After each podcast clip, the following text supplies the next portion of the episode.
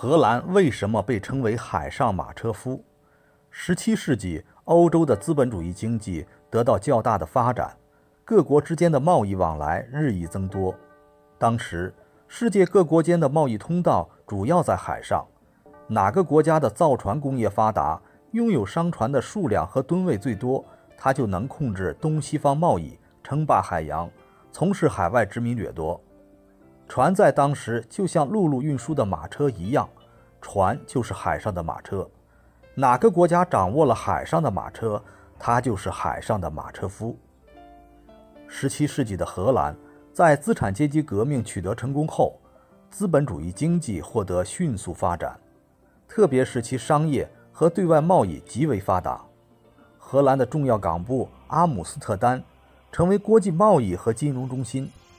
港内每天停泊的船只达两千艘以上，转销东方、北欧和中欧的各种商品，每年的转口贸易额多达七千五百万至一亿古尔登。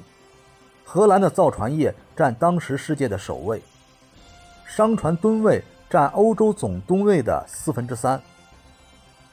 荷兰的商船航遍世界各地，商船达一万多艘，替许多国家转运商品。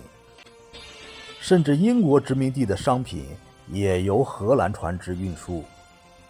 荷兰的对外贸易，特别是转口贸易的发展，是与殖民掠夺相联系的。早在16世纪末，荷兰就已经开始了海外殖民掠夺。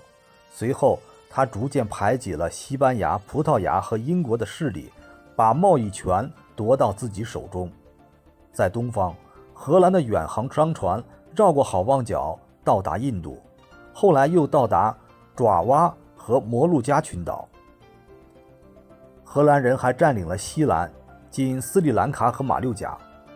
在美洲，荷兰人在北美东岸建立新阿姆斯特丹城，侵占巴西，这样荷兰就垄断了印度尼西亚、非洲和美洲的殖民地贸易。